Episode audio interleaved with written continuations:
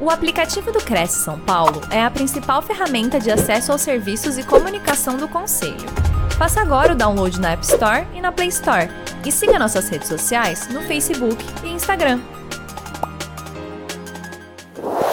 É um prazer estar aqui, agradecemos a oportunidade, essa oportunidade de trazer mais informações aí a todos que nos acompanham e esse trabalho incrível que o Cresce faz. Bom, é, o tema de hoje, então, vai ser sobre análise de riscos, mas sobre uma perspectiva um pouco diferente. Né? Nós vamos trazer exemplos práticos aqui e explicar que a análise de riscos, né, que a due diligence imobiliária, ela não se satisfaz, ela não se limita apenas à análise da documentação do imóvel e do, dos vendedores, né? É, a análise de riscos ela tem que ser além disso, né? Então, é por isso que nós vamos falar dos casos práticos, para poder ir explicando como que a análise de riscos ela pode ser mais ampla do que a simples documentação aí do imóvel e dos compradores, né?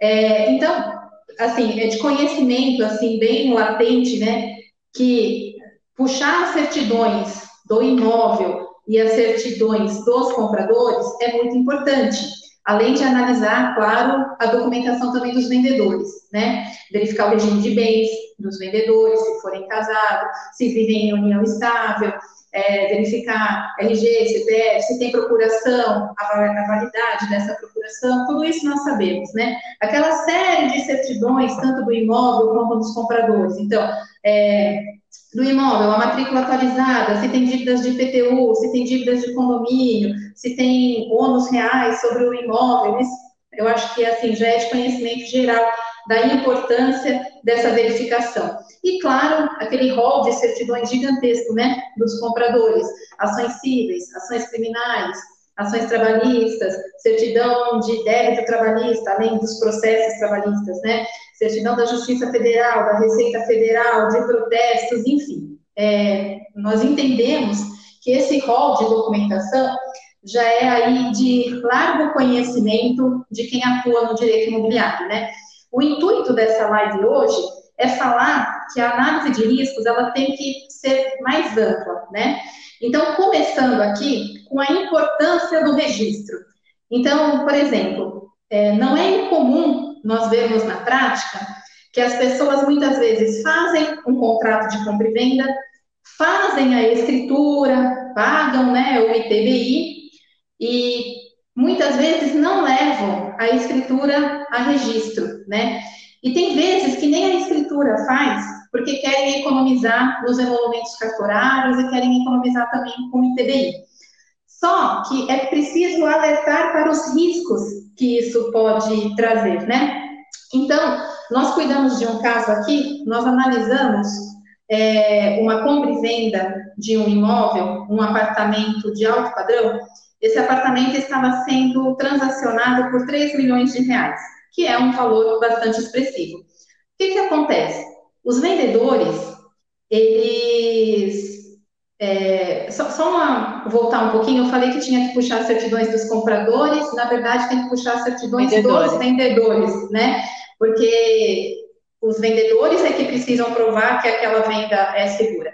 Bom, então nesse caso aqui, os vendedores, é, eles adquiriram esse apartamento há 15 anos, compraram esse apartamento direto de uma construtora, e não tinham levado a registro durante todo esse período. Eles tinham um contrato de compra e venda, não tinha sido feita ainda a escritura, e agora, é, há pouco tempo, eles foram vender esse apartamento, e aí então foi preciso fazer a escritura, né, em nome dos vendedores, para que os vendedores então fizessem é, a, a venda, né, para pessoas que estavam interessadas na aquisição do imóvel.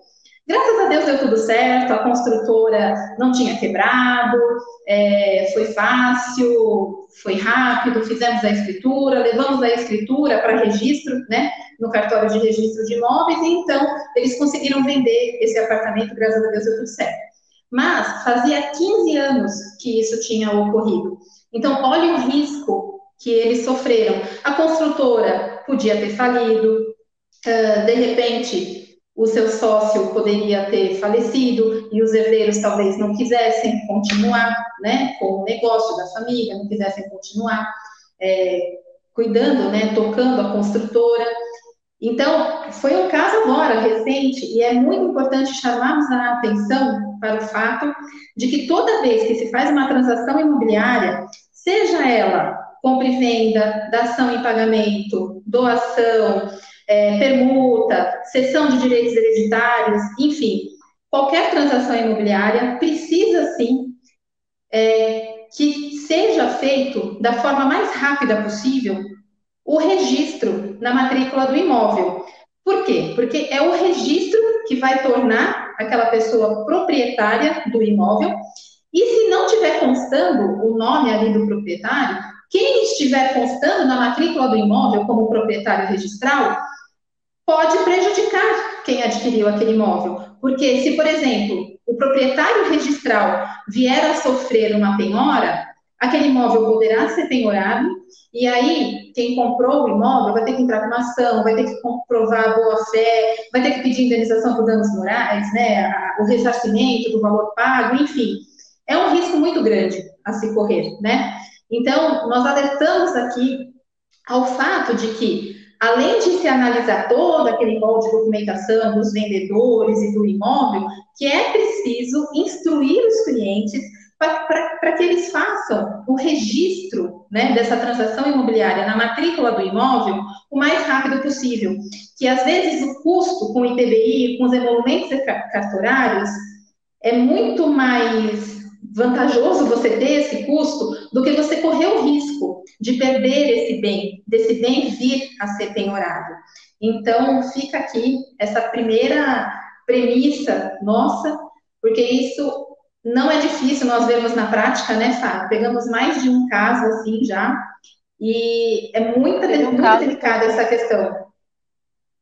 E nesse caso também, né, teve um problema de quando o bem foi registrado no imposto de renda, nós sabemos que ele tem que ser registrado conforme as parcelas são pagas. Então, os compradores né, tinham um valor, a imobiliária tinha um outro valor, então não tinha, uma que também não foi considerado na época que o comprador também não considerou os juros, ele considerou lá, foi comprado por um milhão, exemplo. Então, ele considerou como um milhão, mas ele não pagou só um milhão, ele pagou um milhão e meio, porque teve juros, teve valorização, enfim. Então, agora na venda, ele vai ter que, né, teve um acordo lá para colocar um valor correto, né, mais exato possível, o valor de fato que foi pago, e para poder registrar, para poder atualizar esse valor, para poder recolher até o ganho de capital correto. É, tem tudo isso, né? Tem a questão do ganho de capital e tem a questão da segurança jurídica mesmo do negócio, né? Então é muito importante, não existe um prazo legal para que ocorra o registro. Ah, qual é o prazo para se registrar uma escritura lá no, no cartório de registro de imóveis? Não existe prazo, mas existem os riscos, né, que isso pode ocorrer. Então, nós chamamos atenção ao fato de que se fazer o registro é, o mais rápido possível lá na matrícula do imóvel é muito importante. Outro caso que nós trouxemos aqui é com relação a imóvel inventariado. Então, nós temos aqui alguns herdeiros, os pais faleceram, foi feito o inventário né, dos pais, foi feito o formal de partilha, tudo certinho. Só que o que, que acontece? É, quando fomos levar o formal de partilha para registro, lá no cartório de registro de imóveis, teve uma nota é, de exigência do cartório. Por quê? Porque na matrícula do imóvel estava constando só um terreno. Sobre o terreno, teve uma construção, só que essa construção não estava averbada. E quando foi feito o inventário, já foi feito o inventário considerando essa construção. Ou seja, agora, para poder fazer o registro do formal de partilha, vai ser necessário primeiro averbar a construção.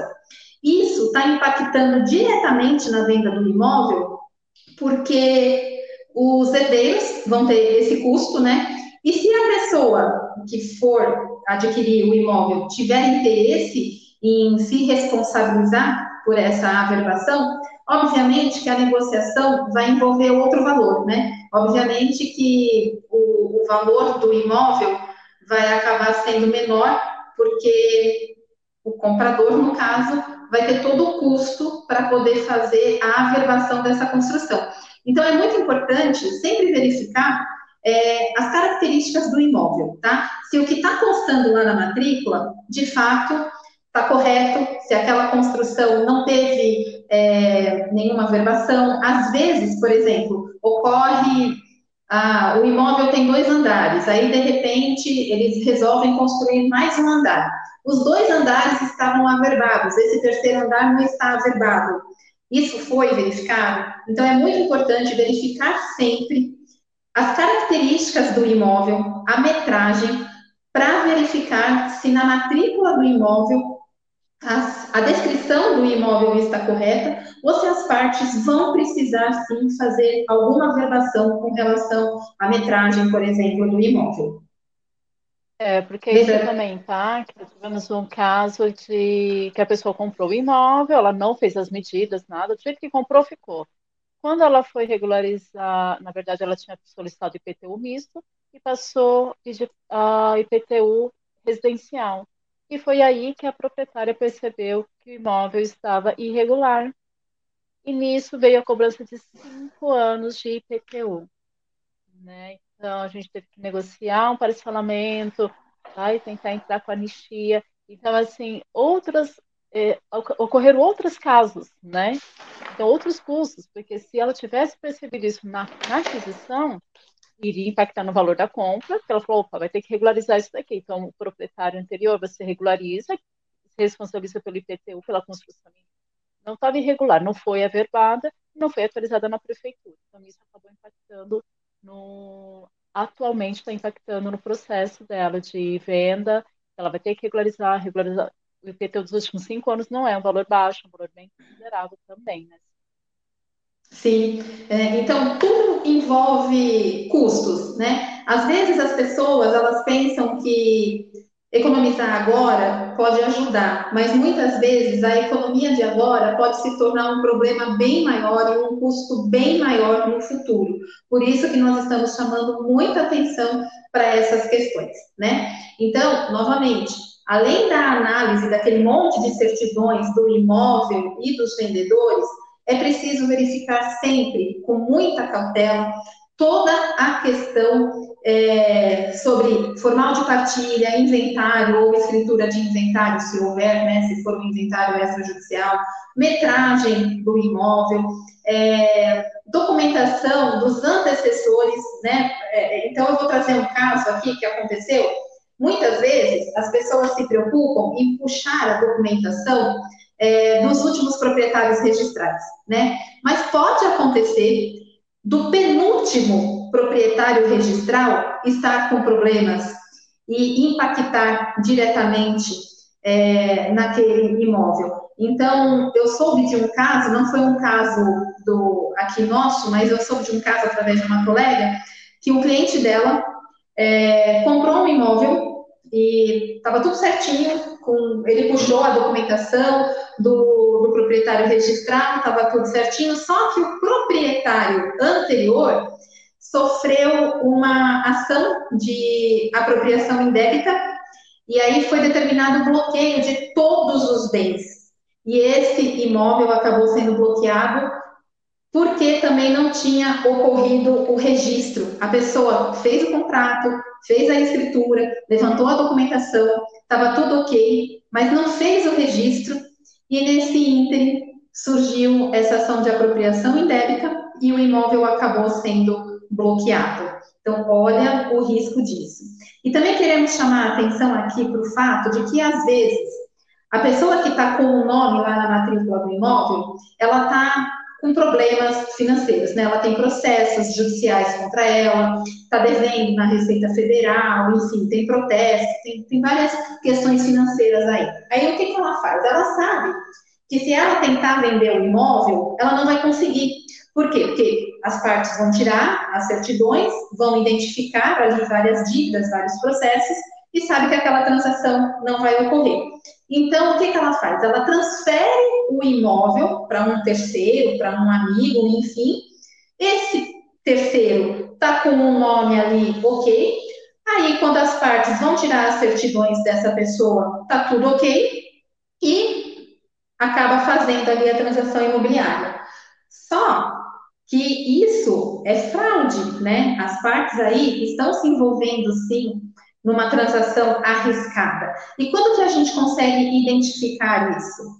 Quando é, a alteração de proprietário registral é muito rápida. Então, por exemplo, eu adquiri um imóvel, aí eu transfiro esse, esse imóvel para a Fabiana, e a Fabiana, na sequência, já coloca esse imóvel à venda. Então, toda vez que vocês pegarem uma matrícula de um imóvel e observarem que a mudança de proprietário registral foi muito rápida, fiquem atentos e providenciem todas as certidões do penúltimo proprietário registral. Ficou clara essa questão? O imóvel pode até estar condenado, né? Pode né, ter tá alguma coisa já no nome dele em alguma execução e esse, essa venda pode ser cancelada.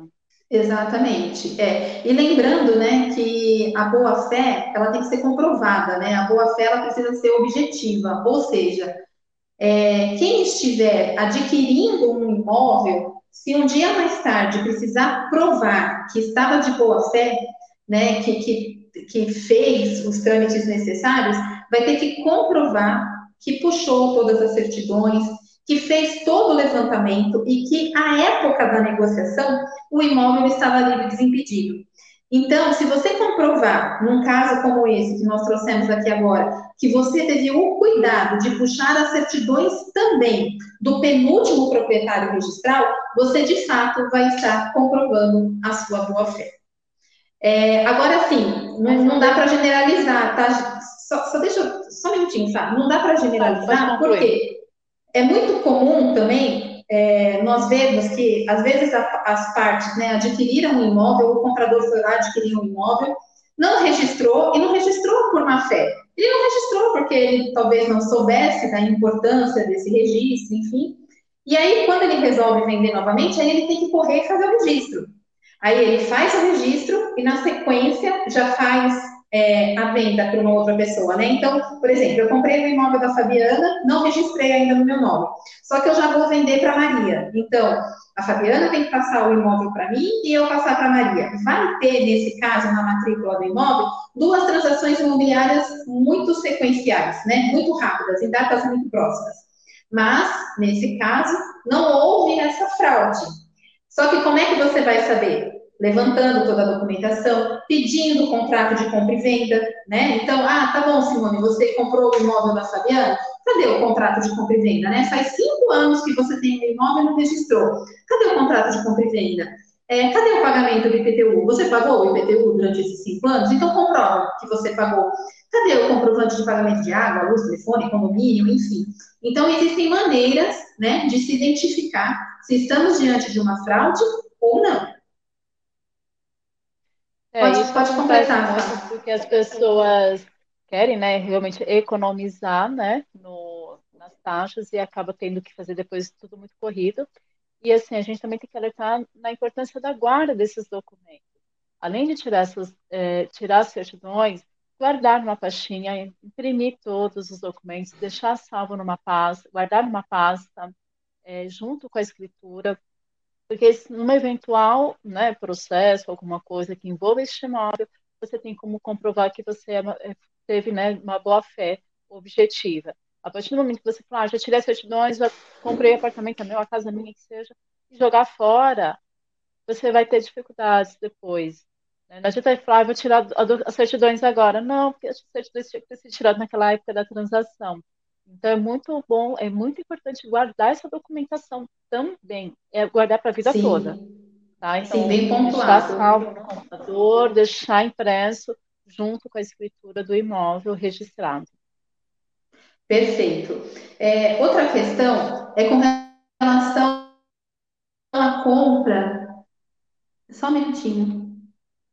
Voltei. É, outra questão é com relação à compra de imóvel de posse, né? Às vezes, as pessoas se interessam em comprar um, um, imóvel de posse, né? Adquirir os direitos possessórios. E ela sabe que depois ela vai ter um custo para poder regularizar é, essa documentação, né? Fazer essa regularização imobiliária. É, só que é muito importante tomar certos cuidados quando você vai adquirir um imóvel de posse, né? Fazer uma sessão de direitos possessórios. Por quê? Porque é preciso verificar com muita cautela se essa posse de fato poderá ser depois regularizada, tá? Então é preciso verificar ali em que condições ocorreu essa posse, quanto tempo de posse né, é, já existe, enfim, se depois a pessoa vai conseguir, né, se depois o comprador ele vai conseguir regularizar e obter, então, o imóvel no nome dele. Né? Porque as pessoas falam assim, ah, depois eu entro de uso campeão e está tudo certo. Nem sempre, tá? Às vezes, aquela posse não vai te dar direito de uma uso campeão, é, tem que verificar a metragem do imóvel, qual é a espécie de uso capião cabível, enfim. Então, é sempre bom falar com um profissional da área para verificar, sim, com cautela, se depois vai ser possível regularizar esse imóvel e adquirir a propriedade do bem. É, nós temos um caso aqui que é, é, talvez nem por uso capião seja possível regularizar a situação.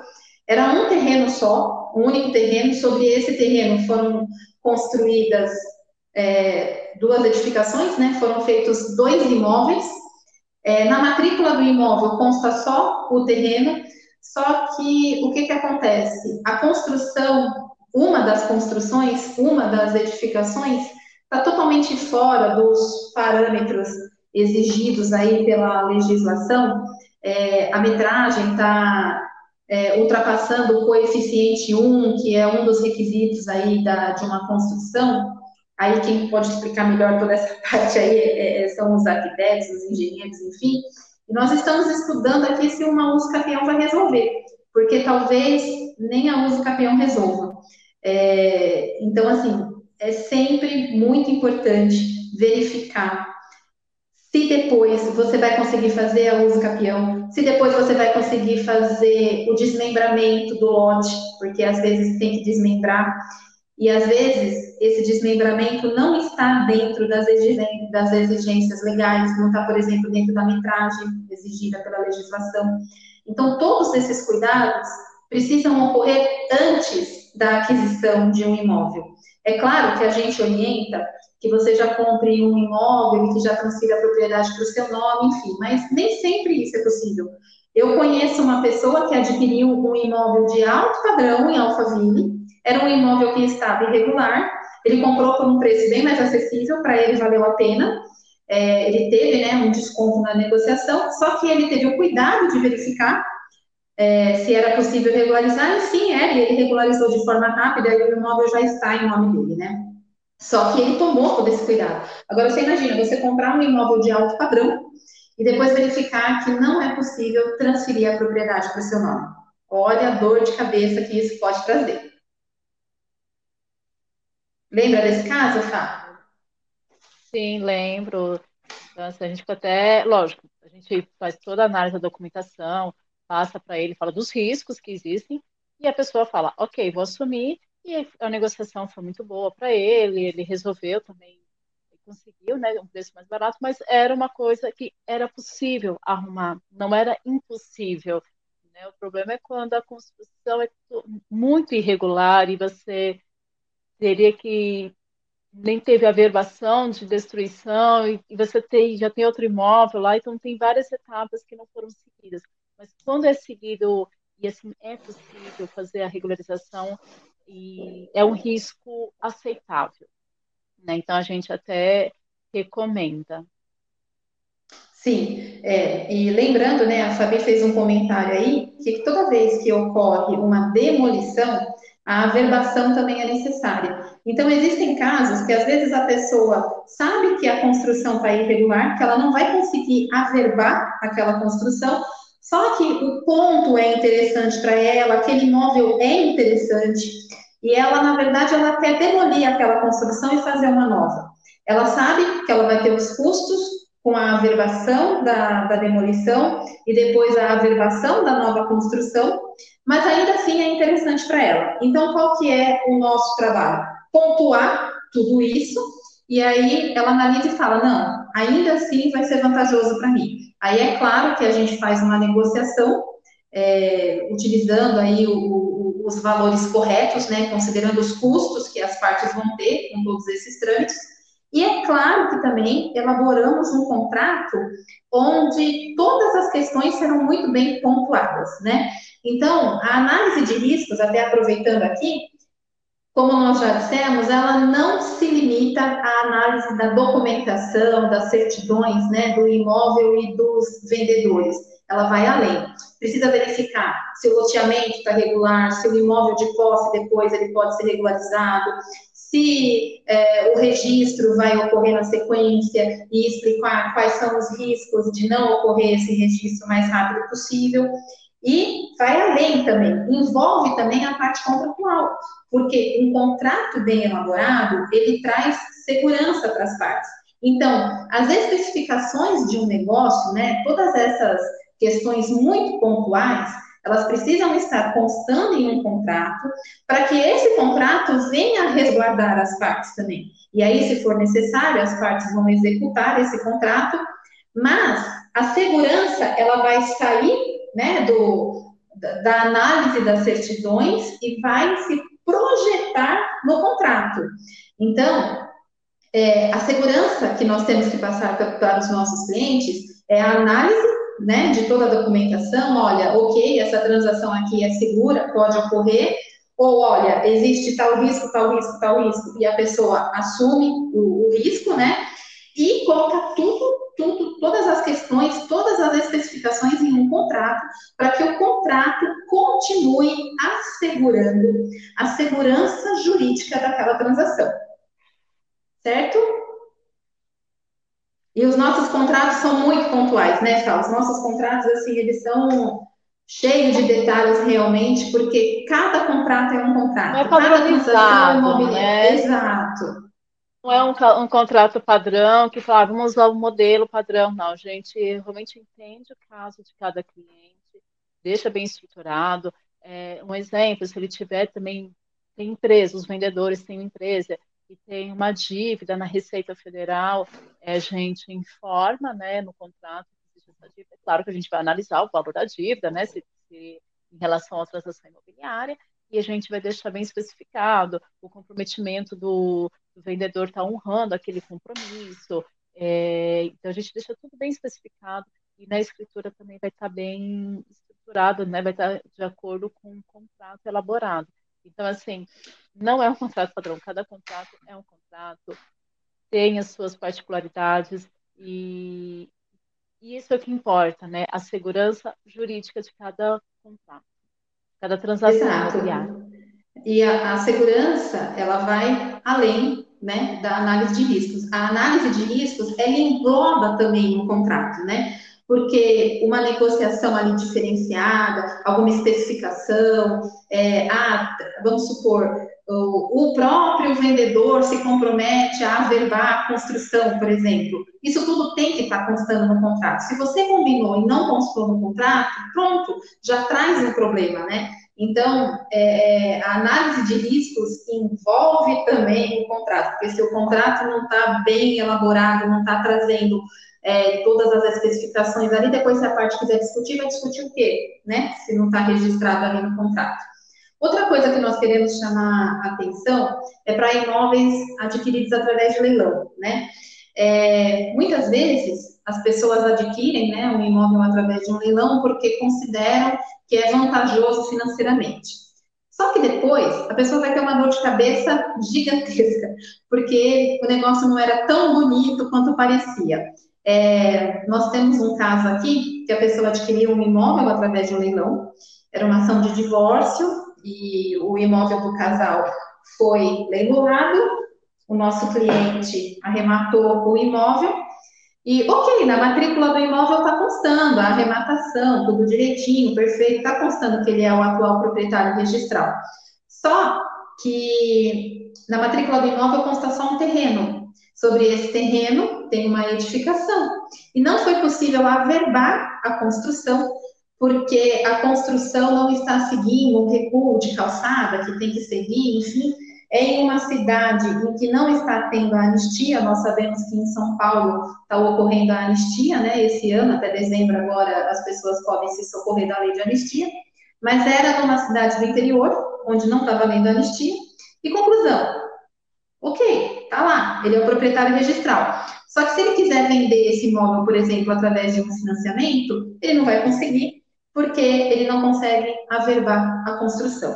Então, mais uma vez, a importância de verificar se a construção está ok. Outra coisa com relação a leilão que nós queremos chamar a atenção é, é para o fato das partes verificarem se aquele imóvel tem dívida de IPTU de condomínio. Às vezes, o leilão ocorreu justamente por causa de dívidas do próprio imóvel, dívidas de IPTU ou de condomínio. Mas, às vezes, o leilão pode ter ocorrido por um outro motivo, por exemplo, uma ação trabalhista, né? um processo trabalhista. E é preciso, sim, verificar se esse imóvel não possui dívidas de IPTU, não possui dívidas de condomínio, se for o caso, porque quem adquire o imóvel pode acabar ficando responsável por essas dívidas, a depender aí do entendimento, né? É, existem jurisprudências que dizem que quem adquire um imóvel através de leilão acaba ficando responsável por dívidas também de IPTU e de condomínio. É, então, é sempre muito importante fazer esse levantamento e verificar se você não está efetivamente entrando numa situação aí perigosa. Lembra de um caso desse, Fá? Sim, sim, a pessoa estava super empolgada, comprou no leilão e acabou realmente tendo um problema trabalhista, né? O imóvel estava com problema trabalhista e ela teve, não, não conseguia vender porque também estava amarrado, foi bem, foi bem complicado, bem delicado isso. Né? Então, também tudo porque... Caso, né? Oi, desculpa. Pode falar, sim. Não, pode falar. Não, tudo porque a análise de riscos não foi feita, né? Às vezes a análise de risco ela é, ela é, feita de uma, de uma forma incompleta, né? As partes vão até um determinado momento e não continuam numa análise mais aprofundada, que é justamente para o que nós tam, estamos tanto chamando a atenção aqui é, nessa nossa live. Qual caso que você ia falar, Fá? Não, a gente também ia falar do, além dos, le, dos leilões, né? E também da que teve um caso que a pessoa comprou no leilão e, e acabou realmente também não conseguindo. Ele ia fazer um investimento, ele iria demolir, fazer uma outra construção e não conseguiu, né? Porque também tinha que averbar aquela, tinha que regularizar aquela construção que não tinha como regularizar porque ela foi construída irregular. E ele acabou optando por alugar. Falou, ok, vou alugar e um dia, quando sair uma anistia, ele consegue regularizar. Sim, então às vezes os planos se frustram, né? Porque a pessoa não fez assim uma análise mais cautelosa, né? Outro ponto aqui que nós queremos chamar, né, também, né? Às vezes o edital é, também deixa... É, o edital não vai trazer certas informações, né? Então não dá para confiar só no edital e tem que ir além. Por exemplo, no edital vai estar uma metragem lá. Ok, você foi lá conferir se a metragem está ok? Você foi lá conferir é, se não teve nenhuma nova verbação, não teve nenhum puxadinho lá que exige uma verbação, por exemplo? Então, todos esses cuidados aí são necessários.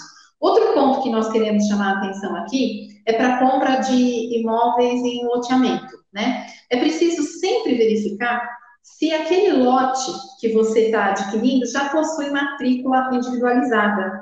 Porque às vezes você está comprando uma fração ideal, mas essa fração ideal ela não está ali delimitada, não está dizendo qual que é a, a, a, sua fração ideal, né? Não, não tem ali uma matrícula individualizada. E aí depois você vai ter que providenciar, né? É, toda essa documentação, abrir uma matrícula. Então é muito importante verificar no caso de loteamento se você já tem a matrícula atualizada, né? Se aquele lote que você está adquirindo já tem a matrícula atualizada. Tem também questões envolvendo incorporações, né, imóvel na planta, é preciso verificar a documentação da incorporadora, verificar se já tem o registro da incorporação na matrícula do imóvel, enfim.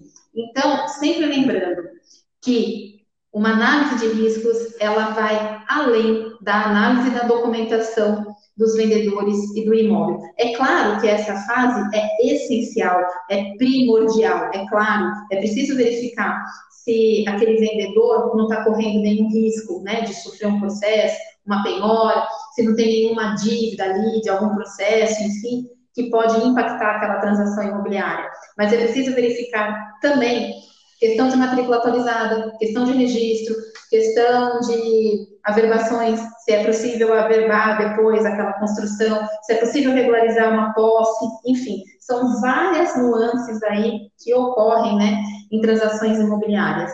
É, verificar a forma que alguns instrumentos também foram feitos. Por exemplo, outro dia chegou aqui para gente uma cessão de direitos hereditários, uma pessoa adquiriu um imóvel através de, uma cessão de direitos hereditários, mas essa cessão de direitos hereditários foi feita de forma particular, era um contrato particular.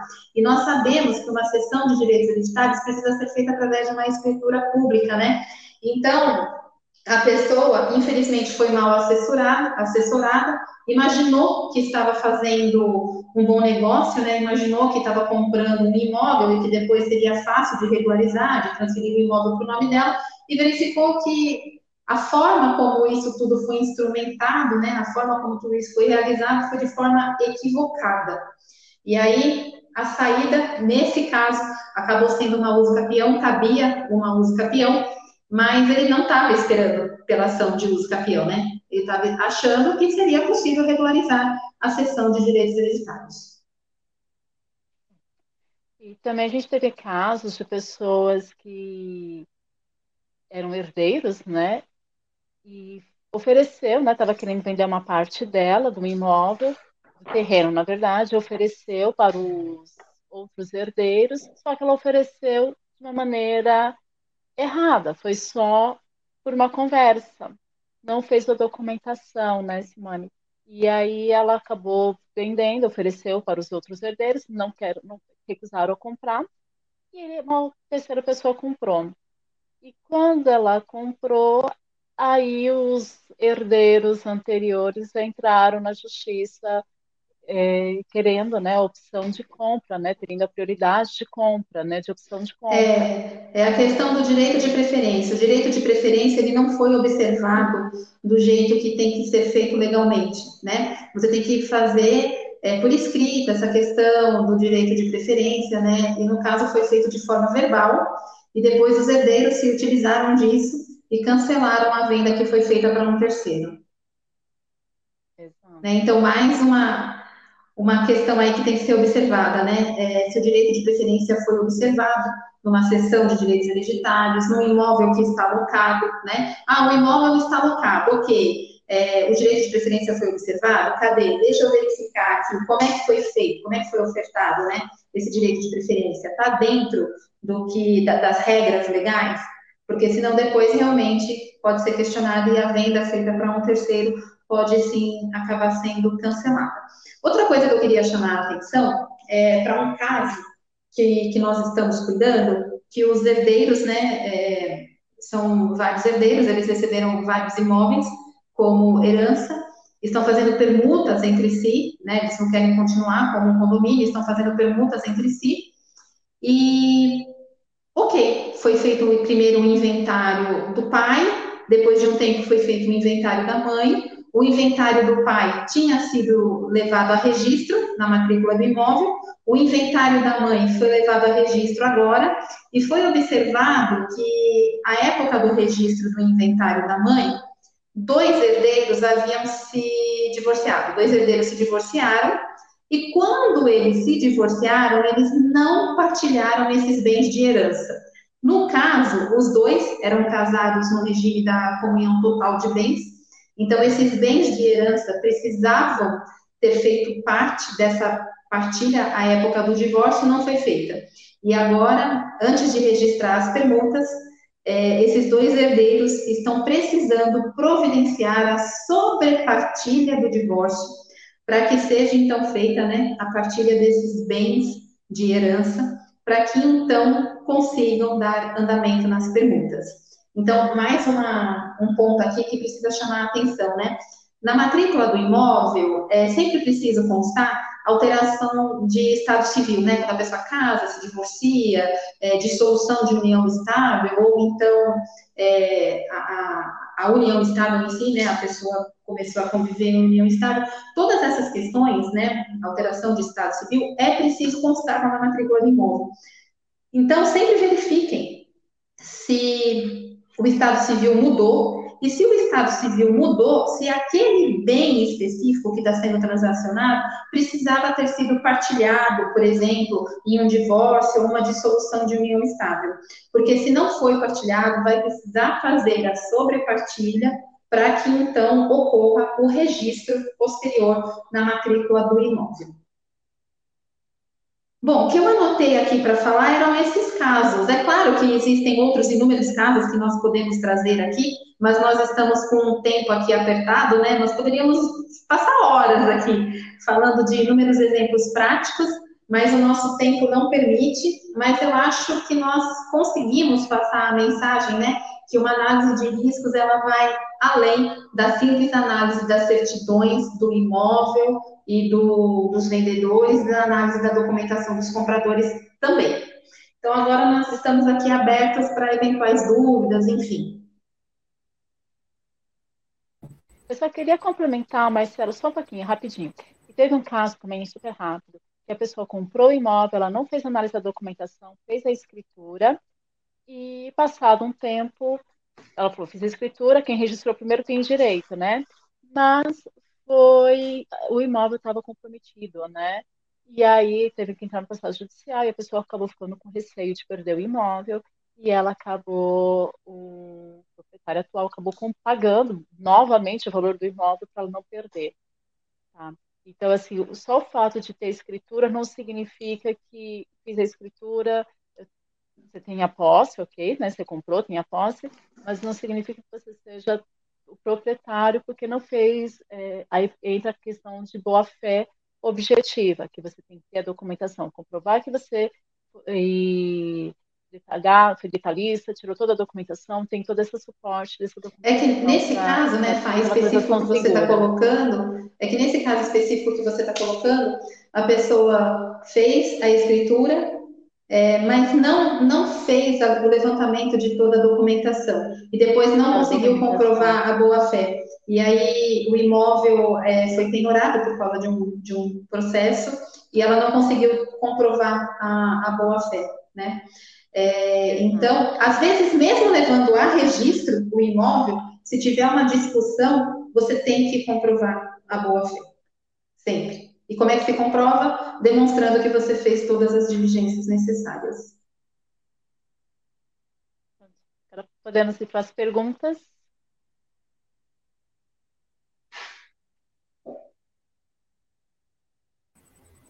Olá, boa noite. Oi. Muito esclarecedor, muito esclarecedor essa palestra. São, são percalços da vida do corretor que tem que ser atentos, né? Para que não traga um problema futuro, nem para o corretor, nem para quem está comprando imóvel. Sim, lembrando que o corretor tem a responsabilidade, né? Então, se ele não tomou os cuidados necessários, ele pode acabar sendo responsabilizado civil e criminalmente, né? É isso mesmo. É, antes de entrar nas perguntas, é, eu quero lembrar aos internautas que amanhã, às 10 horas da manhã, teremos terça ponto de partida com Ana Cláudia Plentes, inovação no mercado imobiliário, como as startups estão transformando o mundo dos negócios. E às 20 horas teremos uma nova palestra com Tami Soares, como usar o Strand Tinger nas redes sociais. Então, vamos verificar. Tivemos é, bastante questionamento, bastante perguntas, dúvidas, né? É, quero agradecer aos internautas aí presentes, Osasco, é, Suzano, Tocantins, Feira de Santana, Ubatuba, Praia Grande, Osasco, é, todos agradecendo. Temos aqui a Eliane, aqui agradecendo é, a brilhante palestra. Ela é Obrigada. de Tocantins. Obrigada, Eliane. Deixa eu subir aqui para as perguntas.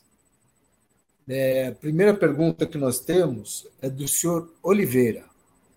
Pois Ele não. pergunta, por gentileza, uma casa vendida na formulação do contrato, não desmembrado, venda para dois compradores. Agora os compradores já pagaram 60% e não têm condições de continuar pagando. E os vendedores sem dinheiro. Precisa fazer um acordo entre eles. Nessa situação, nada está em ordem. Poderia ser cobrado dos vendedores a regularização? Então, entra a questão da boa-fé objetiva, né? É, os compradores aí, no caso, eles precisam comprovar que eles verificaram toda a documentação e que, quando eles verificaram, era possível, então, fazer esse desmembramento, né? Porque, pelo, pelo que eu entendi, é um único terreno, sobre esse terreno tem duas construções, uma construção foi vendida para uma pessoa, outra construção foi vendida para outra pessoa, e é preciso, então, fazer é, o desmembramento. Para ingressar com uma ação contra os vendedores, eles vão precisar comprovar a boa-fé objetiva, comprovar que eles verificaram toda a documentação, que era possível, né, fazer esse desmembramento, e que agora é, só não é possível porque não existe mais condições financeiras, né, de, de continuar aí com a, a, a transação. É possível pedir o ressarcimento do, do valor pago, é, precisa ver o contrato, por isso que a gente chamou muita atenção aqui para a importância de um contrato bem elaborado, porque é preciso entender se no contrato constou que o próprio imóvel fica como garantia. O que, que acontece? Quando a gente faz uma venda parcelada, você precisa ter garantias, justamente porque se essa venda não for, se, se o pagamento do parcelamento não for concluído, como fica a situação? Então, precisa ver no contrato o que, que constou. É, talvez constou que o próprio imóvel fica como garantia. Aí, então, as partes vão precisar ingressar com uma ação executando esse contrato.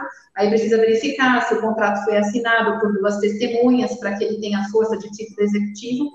E ingressa, então, com uma ação de execução e utiliza o próprio imóvel como garantia, ou seja, o imóvel poderá ser penhorado para quitação aí, para ressarcimento dos valores que foram pagos até então. Tá, então é importante verificar o que está no contrato, até para saber qual será o caminho, né? Exatamente, exatamente. Daí a importância de um contrato bem elaborado, daí, né, por isso que nós chamamos tanto a atenção que uma análise de riscos engloba também o contrato, né, que nem nesse caso. Como que foi especificada essa situação? É difícil dar um parecer jurídico aqui sem estar analisando a, a documentação pontual do caso, né? Mas uma saída é executar o contrato e utilizar o próprio imóvel é, como garantia dessa dívida e desse ressarcimento. Aí, provavelmente, o imóvel vai para um leilão e eles recebem o ressarcimento do que foi pago até agora. É, o importante é ter uma saída, né? É. E pode existir mais de uma saída jurídica, né? Por isso que é importante analisar a documentação pontual do caso. Tá. Mas uma é... saída seria essa. Tá. Nós temos uma outra pergunta. Quando ocorre a, demoli a demolição da construção, é necessário alvará de demolição e pagamento do INSS da demolição para viabilizar Sim. a verbação na matrícula?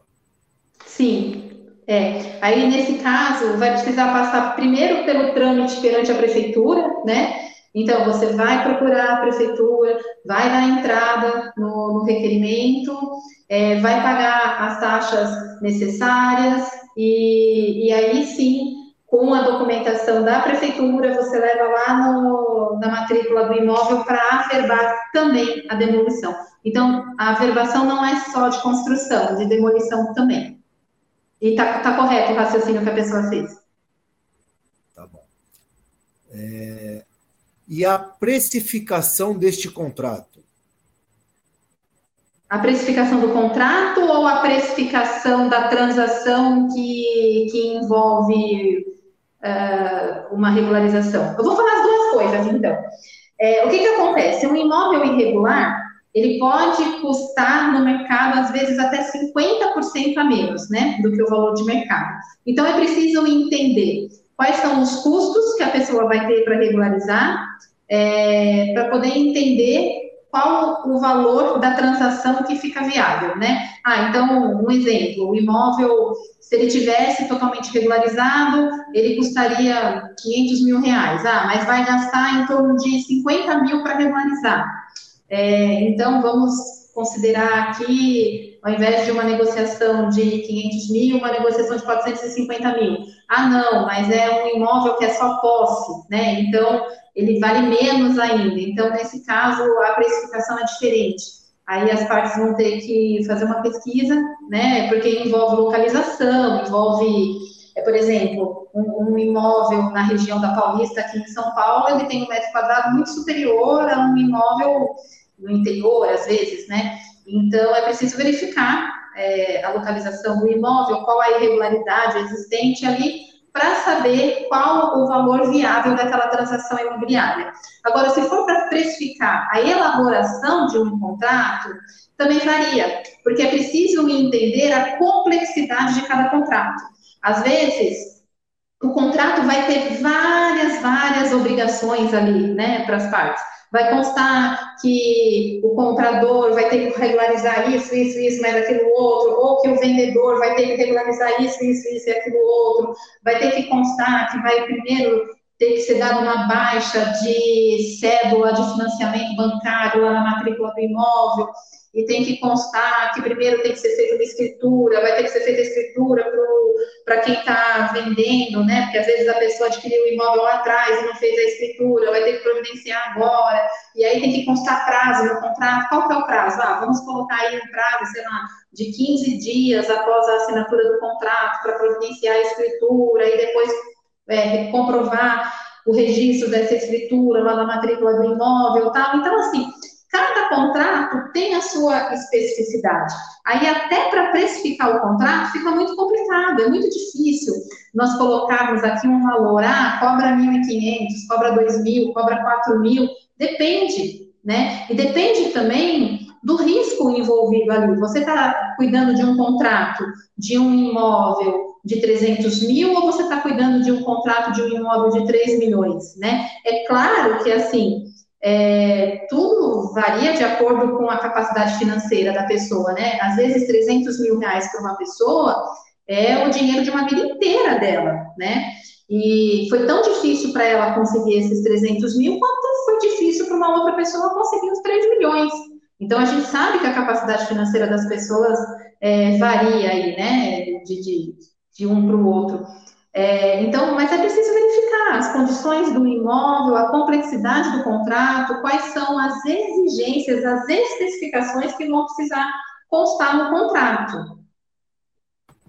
É, resumindo, tem que fazer um bom estudo, né?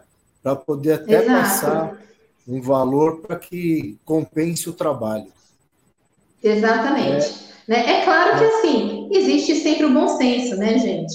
É, então, olha, é, o contrato aqui vai ser cheio de especificações, mas olha, é, é um contrato que, apesar de ser cheio de especificações, ele não está envolvendo um imóvel assim de um valor tão é, expressivo. Então, às vezes é possível as partes negociarem, né, um, um valor mais acessível para a elaboração do contrato. Mas é muito difícil passar uma precificação aqui, porque depende de caso a caso mesmo. É, é o estudo de caso. Exato. É, temos, uma outra, temos uma outra pergunta. Há possibilidade de uma casa onde um herdeiro tem dívida trabalhista ser vendida a fim de que, em cinco anos, o comprador entre com uso capião, tendo o comprador reformado a casa totalmente? Bom, aí são duas questões em uma só. O que, que acontece? É, um herdeiro ele pode entrar com uma ação de uso capião contra outros herdeiros. Só que é preciso ver, né, se é, os requisitos dessa uso capião já estão ali presentes. Então, se já estiver presente, por exemplo, um herdeiro está no imóvel, vamos supor, são três irmãos, um exemplo aqui. São três irmãos e tem um imóvel de herança, né?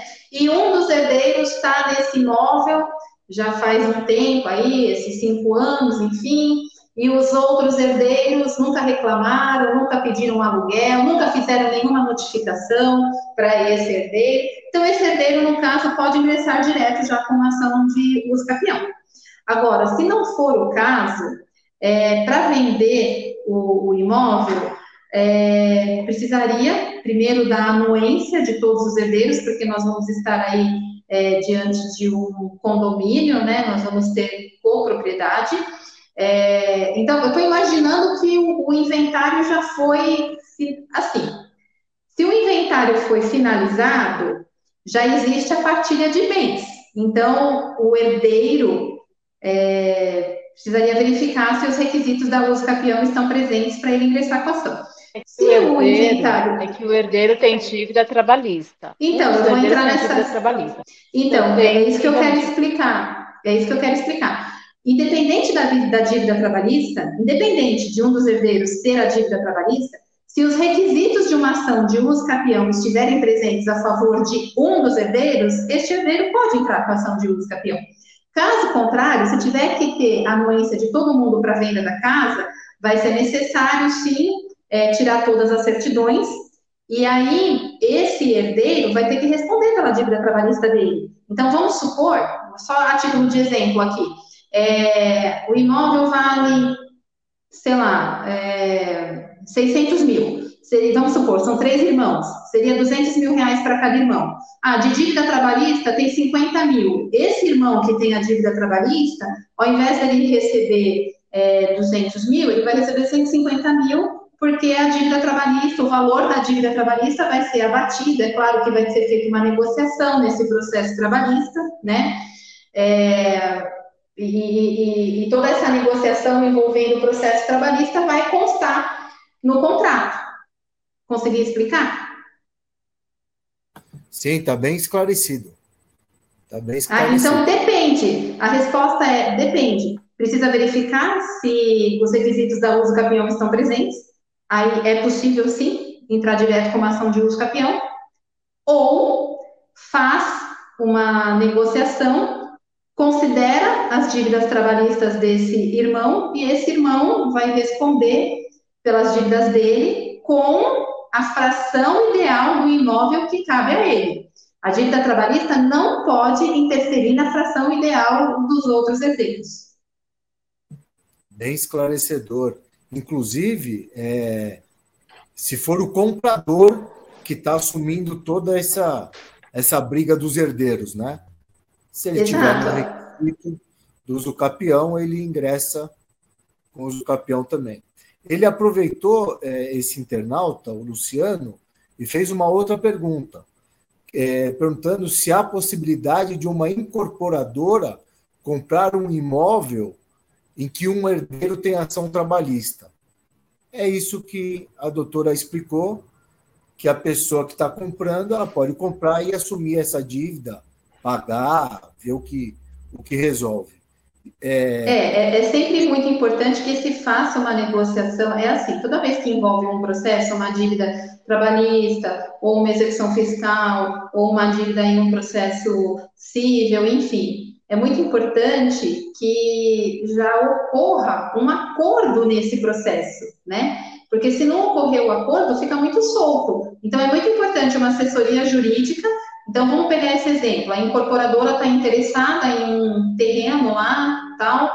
Ah, só que o, o vendedor tem uma dívida trabalhista. A incorporadora é, pode sim adquirir o, o, imóvel. É claro que depois vai ter toda a questão envolvendo a incorporadora, ter o registro da incorporação, lá na matrícula do imóvel, enfim.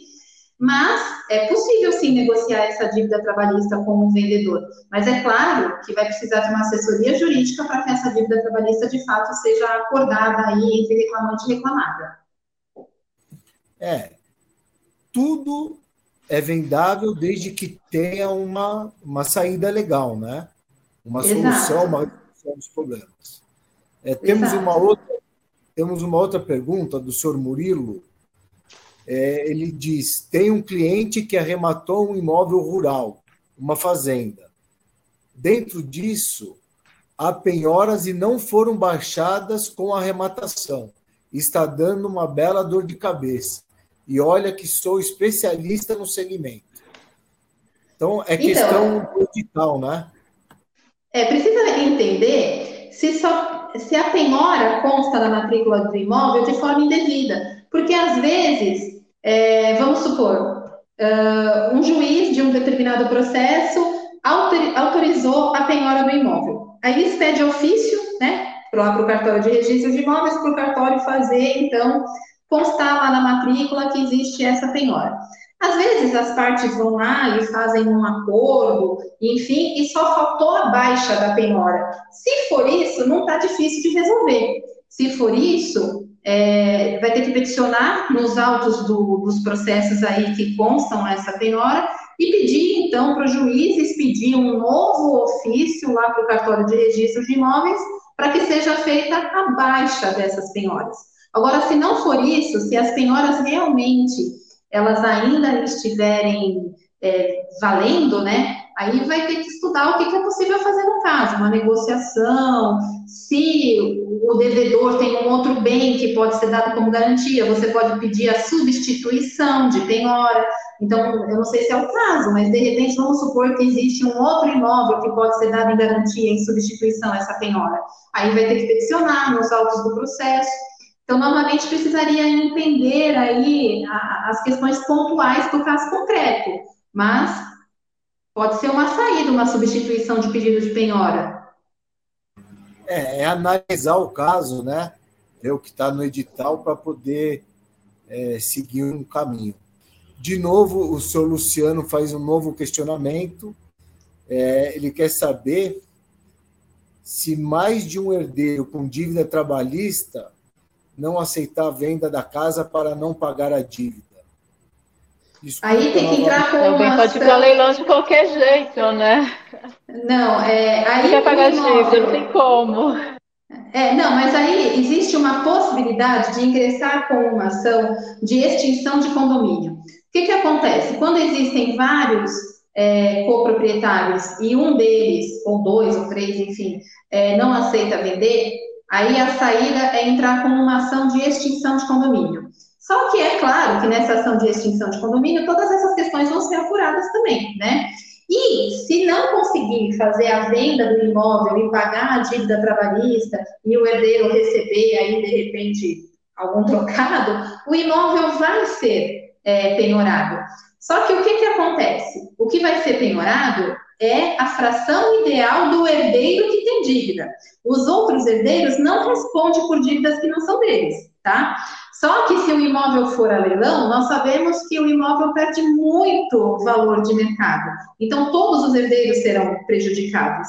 Então, nesse caso, caberia muito bom senso das partes de chegarem aí numa análise de qual a melhor saída jurídica, né? E para que todos fossem é, beneficiados com a venda do imóvel. Porque se o imóvel for a leilão, seja através de uma ação de extinção de condomínio, ou seja através da própria ação trabalhista, todos serão prejudicados financeiramente, muito embora quem vai responder pela dívida é só o, o herdeiro que deve, né? É, os outros não vão responder. Então, o que vai ser penhorado é a fração ideal do herdeiro que deve. Mas se for a leilão, cai muito o valor de mercado e todos acabam sendo prejudicados. É, e a dívida não vai ser extinta. É, não, se for a leilão para pagamento da dívida, e a dívida é extinta. Não, se for a leilão para pagamento a dívida da dívida, é extinta, para pagamento. Agora, se não, não entrar em nenhum acordo e não, não conseguir entender, a dívida, mesmo vendendo, vai pagar uma parte, mas não vai pagar tudo, depende do valor da dívida. Mas realmente o fato da pessoa não querer pagar a dívida não, não vai acontecer, porque a dívida vai continuar hum. existindo até ela pagar. E ela, vai, e ela só vai aumentando, né? Quanto mais rápido é, resolver essa situação, melhor, porque a dívida só vai aumentando. E precisa verificar na prática se esse herdeiro, de repente, tem algum outro imóvel, é, e esse imóvel pode ser dado como garantia, se ele tem algum outro bem que pode ser dado como garantia para pagamento dessa dívida. Aí, novamente, né, precisaria de uma análise pontual do caso. É, sempre analisar o caso concreto, né? É difícil dar uma não uma ciência exata, né? Isso acontece. É, nós estamos falando hipóteses, né? Quais as hipóteses que podem ocorrer? Agora, para dar uma resposta assertiva, só analisando o caso concreto mesmo. Tá, e para finalizar, é, a Elizabeth, ela pergunta, quando o imóvel é comprado em um empreendimento, mas é financiado pela Caixa Econômica Federal, só uhum. consegue uhum. a escritura quando finalizar o pagamento do financiamento no banco? Sim, aí o que, que acontece? Não vai ser escritura, Elizabeth, vai ser registro. Quando você faz um financiamento através da Caixa Econômica, o próprio contrato de financiamento ele tem força de escritura. Aí você vai levar esse contrato para registro lá no cartório de registro de imóveis. Mas vai estar constando na matrícula do imóvel uma averbação vai estar constando, né, é, que o imóvel está financiado. Somente quando você terminar de pagar esse financiamento é que você vai conseguir dar a baixa é, no, na cédula de crédito imobiliário. Aí, com a baixa de cédula de crédito imobiliário, você efetivamente vai ser a proprietária do imóvel. Porque o imóvel financiado, quem vai ser proprietário é quem, quem no caso aí, é a Caixa Econômica, né? Então, o imóvel vai estar constando em nome da Caixa Econômica com a informação de que existe é, uma cédula de crédito imobiliário. Quando terminar de pagar, ocorre a baixa da cédula de crédito imobiliário. É, são perguntas do dia a dia do corretor de imóveis que é bom eles terem a informação, né? Até para claro. poder é, informar qual o caminho, aonde procurar e o que fazer. Exatamente. É, e a Conecta Certidões dá apoio né, aos, aos corretores nesse sentido, né, os, os corretores imobiliárias pequenas médio porte, que não têm esse apoio jurídico, e a gente auxilia nisso, auxilia quando tem a pendência, fala, olha, não, é assim, olha, só tem a pendência, a gente vai atrás das pendências, faz o levantamento, vê todos esses riscos. Então, a Conecta Certidões dá bastante apoio nisso para os corretores, né, para esse convênio bem bacana que nós conseguimos com, com o Cresce. É, nós temos convênio com o Cresce e, por exemplo, ocorreu ah, um processo trabalhista, precisa fazer uma negociação. Nós podemos atuar nessa negociação, né, se a parte é, assim o, o, quiser, nós é, apresentamos né, o, o, nosso entendimento, fazemos uma consulta e aí a pessoa analisa. É, se quer nos contratar, enfim, mas nós atuamos com toda a assessoria jurídica necessária, né? Não só a análise documental, mas a assessoria jurídica completa mesmo, inclusive para solução de eventuais demandas judiciais que estejam envolvendo um imóvel. É muito bom saber. Então, corretores, temos o convênio com a Conecta, tá aí os contatos da empresa, e caso tenham mais dúvidas, quiserem saber mais sobre o tema, é, as palestrantes estão à disposição. Mais uma vez, em nome da diretoria do Cresce, da presidência do Cresce, agradecemos essa, esse compartilhamento de informações que de suma importância para o dia a dia do corretor de imóveis.